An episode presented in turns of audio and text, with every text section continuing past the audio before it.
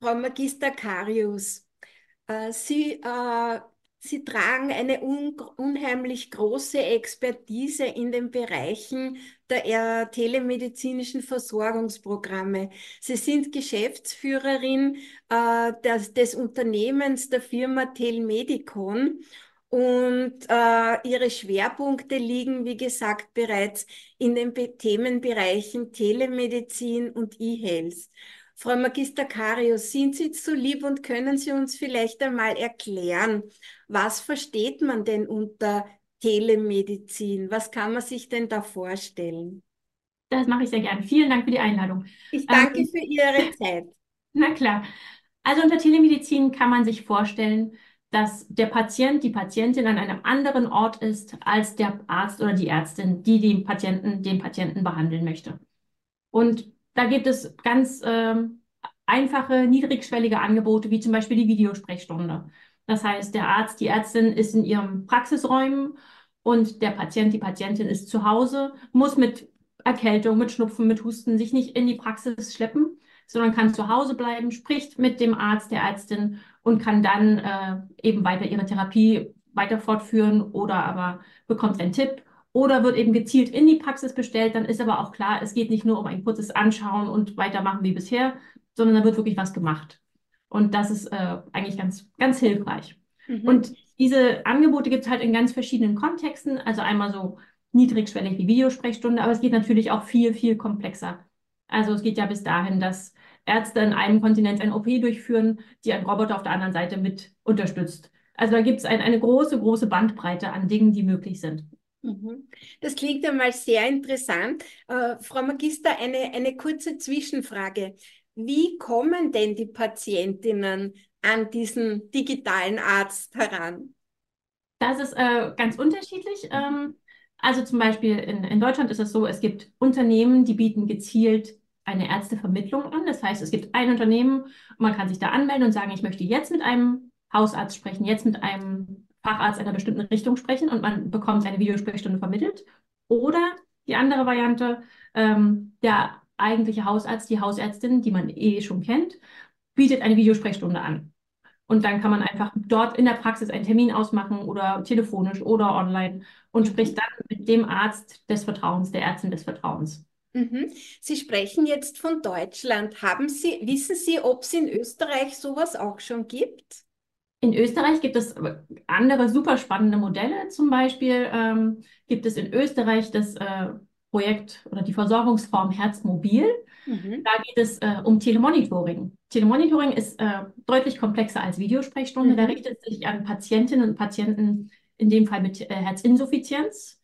Und das heißt, die Patientinnen und Patienten werden einmal ins Krankenhaus aufgenommen, weil es ihrem Herzen nicht gut geht, sozusagen. Mhm. Dort werden sie wieder stabilisiert werden dann neu eingestellt medikamentös. Und dann ist ja die Sache, an sich würden die Patientinnen und Patienten dann nach Hause gehen, sind auf sich gestellt, müssen mit einem Kardiologen, einer Kardiologin sprechen, mit dem Hausarzt alles abstimmen.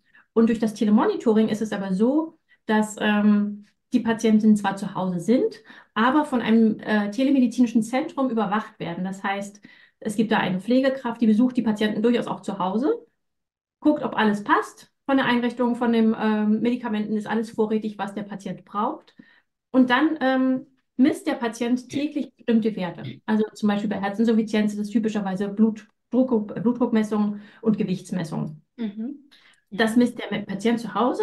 Die Daten werden automatisch übertragen mhm. an das Telemonitoring-Zentrum. Dort werden die Daten ausgewertet. Das heißt, ein Mensch, also zuerst guckt ein Algorithmus, okay, ist das super auffällig. Also ist der Blutdruck viel, viel weiter weg als er sein sollte, dann wird sofort reagiert. Vielleicht ist er aber auch nur so ein bisschen höher, dann muss man nicht unbedingt reagieren. Und dann wird der Kontakt mit dem Patienten gesucht. Also zum Beispiel die Pflegekraft ruft dann mal an und fragt, wie geht's denn? Und wenn der Patient sagt, ja, gestern war Geburtstag, da haben wir ein bisschen gefeiert, deswegen ist es jetzt vielleicht so ein bisschen schwankend, meine Werte, dann ist es fein. Oder er sagt, nee, ich habe Luftnot und es geht ihm schlechter. Und dann kann man wiederum ähm, einen Arztkontakt vermitteln oder man kann sagen, ähm, der Patient könnte seine Bedarfsmedikation anpassen und dann kann man Empfehlungen geben, wie viel höher, wie viel niedriger bestimmte Sachen einzunehmen sind. Und das ist eigentlich ähm, der, der große Vorteil, dass Menschen mit chronischen Erkrankungen und ernsthaften chronischen Erkrankungen zu Hause sicherer sind. Also sie werden befähigt, das äh, selber besser zu managen. Und das äh, Charmante an dem österreichischen Programm ist zum Beispiel, dass es auch sehr kurz dauert. Also in Deutschland haben wir auch ähm, seit kurzer Zeit äh, so ein Telemonitoring-Programm, was von der gesetzlichen Krankenversicherung vergütet wird. Das ist aber auf langfristige Betreuung an, äh, ausgerichtet. In Österreich ist es viel kürzer und die Patientinnen werden halt in dem kurzen Zeitraum befähigt, gut mit ihrer Erkrankung umzugehen. Und es ist also quasi ein Mehr an die Hand nehmen, als man in der mh, bisherigen Versorgung machen konnte, einfach durch die digita digitale Lösung. Ähm, und äh, ein, ein selbstständigeres damit umgehen. Mhm. Und das ist eigentlich das, ist das Charmante daran. Ja, klingt, klingt wirklich sehr, sehr interessant und hilfreich. Viele Menschen, Frau Magister, haben ja noch immer Angst vor diesen äh, entfernten Gesprächen, sage ich jetzt. Ähm, man spricht aber mit einem Menschen, gell? Weil ja. ich sage, das ist genau das, weil, weil diese künstliche Intelligenz, äh, das ist halt noch ein, ein Schritt weiter und das ist das vielen Menschen genau. noch sehr, sehr suspekt, mit, mit Robotern oder, oder, oder künstlichen Wesen zu sprechen. Das heißt, in, in diesem Fall, wenn es um Telemedizin geht, sitzt einem wirklich ein Arzt gegenüber. Ich glaube, das ist ein ganz ein wichtiger Punkt, den man erwähnen sollte. Und äh, eine Frage habe ich dann auch noch, die sichergestellt wird. Was braucht denn der Patient, die Patientin zu Hause, um mit dem Arzt in Kontakt zu sein, um äh, die Möglichkeit des Monitorings nutzen zu können? Braucht es einen Laptop? Braucht es eine App? Äh, wie werden die Blutdruckdaten zum Beispiel oder das Gewicht von der Entfernung kontrolliert? Wie wird das von zu Hause aus übertragen? Vielleicht können Sie uns da auch noch ein bisschen aufklären. Ja, ähm, also das ist so, ähm, es braucht zum Beispiel ein Blutdruckmessgerät. Ähm, in Deutschland ist zum Beispiel Blutdruckmessgerät, äh, EKG-Gerät und Körperwaage.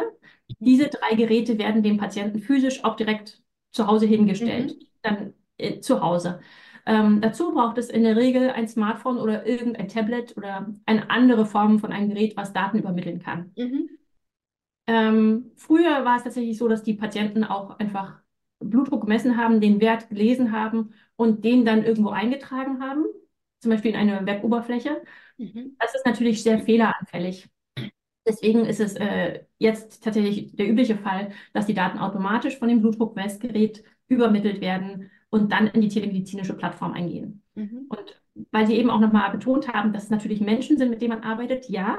Und das ist auch gut so, weil das kann Vertrauen schaffen und das hilft. Ähm, aber zum Beispiel wirklich bei diesem äh, Telemonitoring ist es doch so, dass da ein Algorithmus erstmal prüft, wie sind die Werte. Mhm. Und das kann ein Algorithmus häufig besser als ein Mensch, weil ja. er halt die Nuancen und die Veränderungen besser beurteilen kann. Mhm. Aber danach schaut ein Mensch drauf und kann dann beurteilen, okay, jetzt im Zusammenschau mit den Informationen, die ich von der Patientin dazu noch habe, kann ich bewerten, das ist jetzt nicht schlimm oder das sollte sich ein Arzt, eine Ärztin anschauen. Mhm. Genau.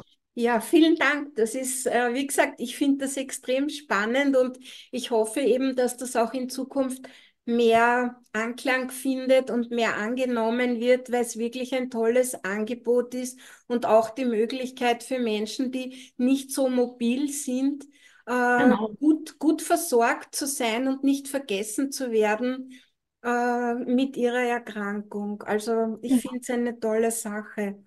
Frau Magister, Sie haben ganz am Anfang was ganz Spannendes angesprochen.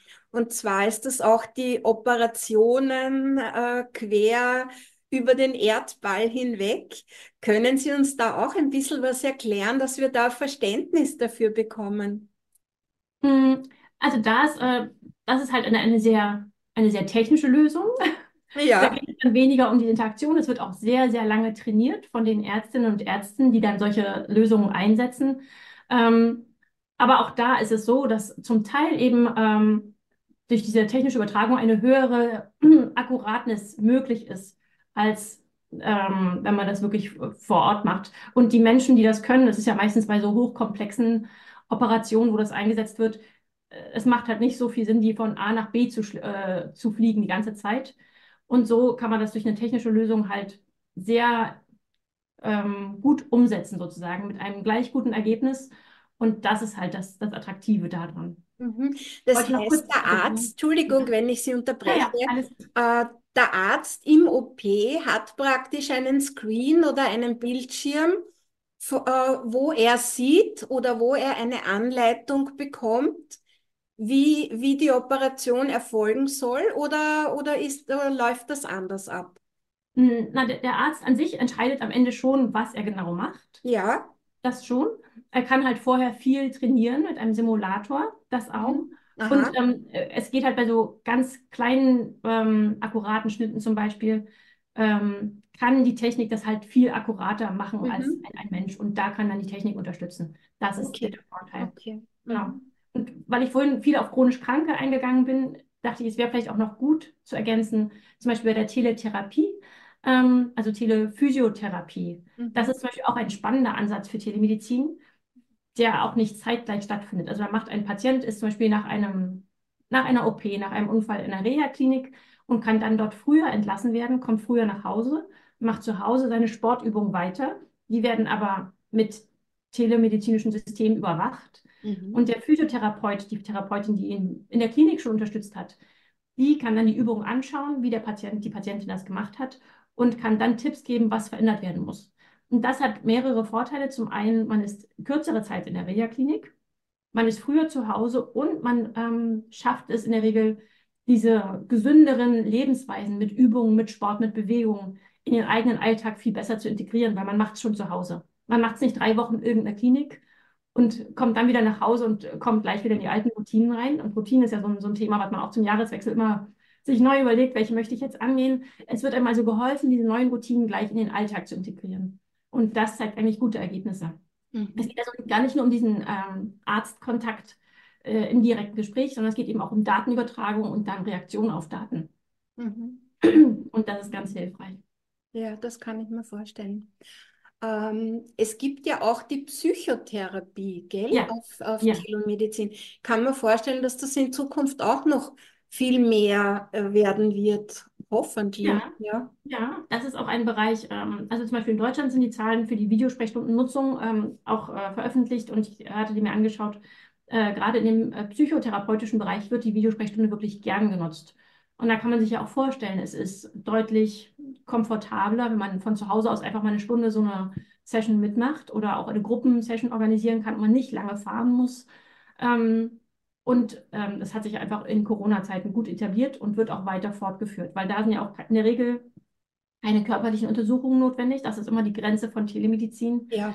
Ähm, also auch da gibt es jetzt wiederum neue Trends und gibt Sensoren und verschiedene Sachen, die es auch ermöglichen, zu Hause verschiedene Daten zu erfassen. Aber Mhm. das ist nicht immer der Fall. Und gerade in diesem äh, psychotherapeutischen Bereich ist das sehr hilfreich, weil es ist eben doch ein Gespräch von Angesicht Ja. zu Angesicht.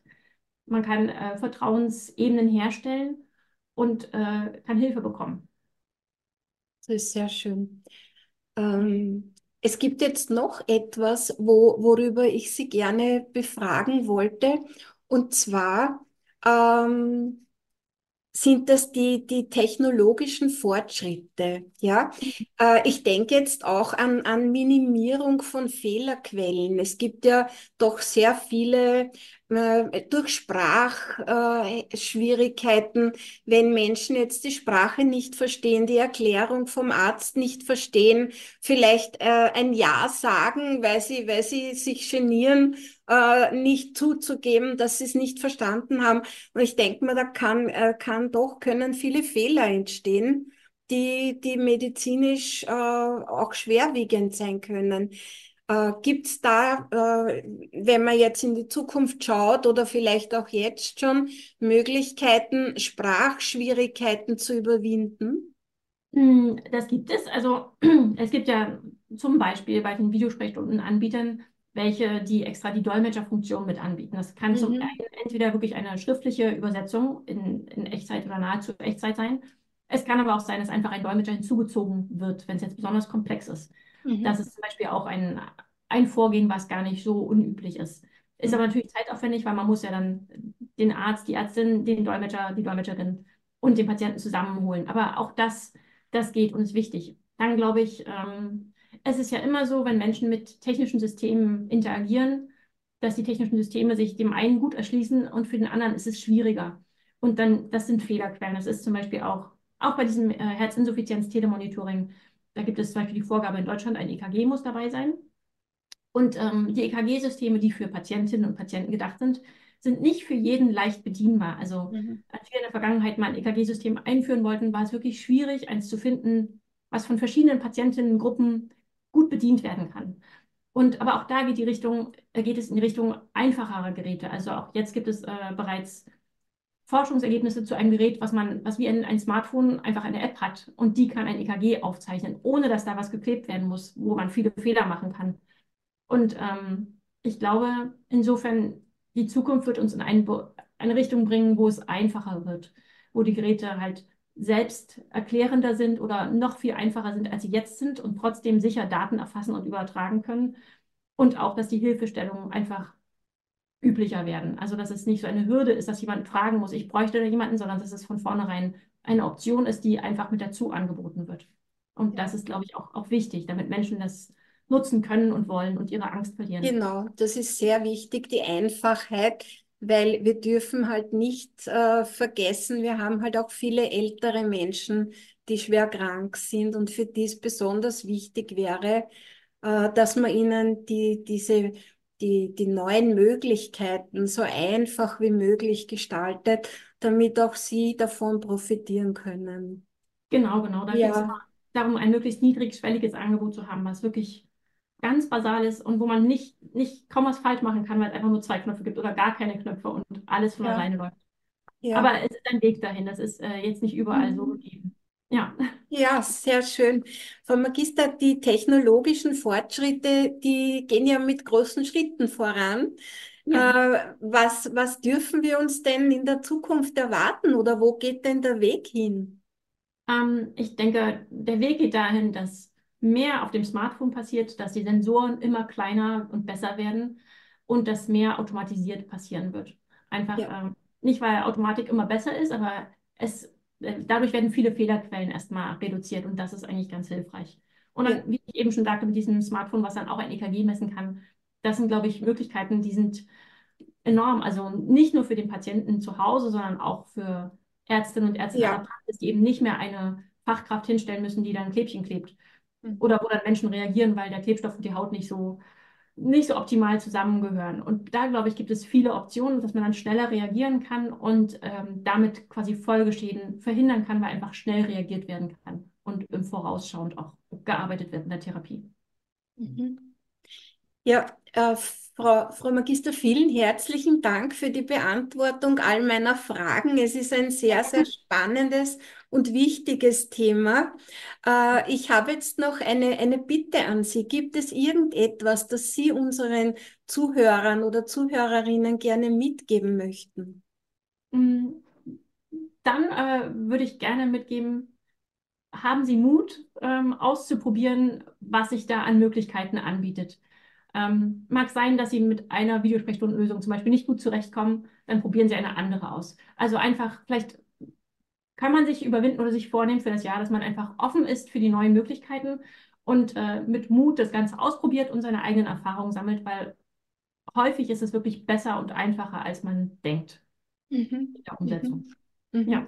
Vielen Dank. Und ich denke auch, den, den Arzt zu konsultieren und einfach nur zu fragen nach den Möglichkeiten, die es auch, gibt. Genau, das ist ganz ja, wichtig. Das, das ist auch, glaube ich, ein, ein sehr wichtiger Punkt. Ja. ja, genau. Also vielleicht auch im Umfeld fragen, wer hat schon Erfahrungen gemacht, wie waren die Erfahrungen, das ist äh, sicher hilfreich. Und ganz klar, wenn man ein, eine ärztliche Bezugsperson hat, wo man sagt, okay, das ist mein Hausarzt, meine Hausärztin, mit der, der Person kann ich wirklich gut, dann einfach mal das offene Gespräch suchen und schauen, okay, gibt es da was, was wir nur ausprobieren können?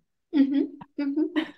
Ja, dann bedanke ich mich ganz herzlich für dieses schöne Interview. Ich wünsche Ihnen alles Gute. Ja, ich, ich, ich freue mich, dass es so etwas gibt für die Menschen und hoffen wir, dass noch viel, viel passiert in der Zukunft, um, um die Medizin den Menschen einfach näher zu bringen und zugänglicher zu machen. Ja, das, das hoffe ich auch. Und das ist auch aus meiner Sicht gerade die Zielrichtung von der Telemedizin, die Menschen Dankeschön. dahin zu bringen. Genau. Alles klar, vielen lieben Dank. Alles Gute. Vielen Dank. Bis dann. Ciao, Wiedersehen.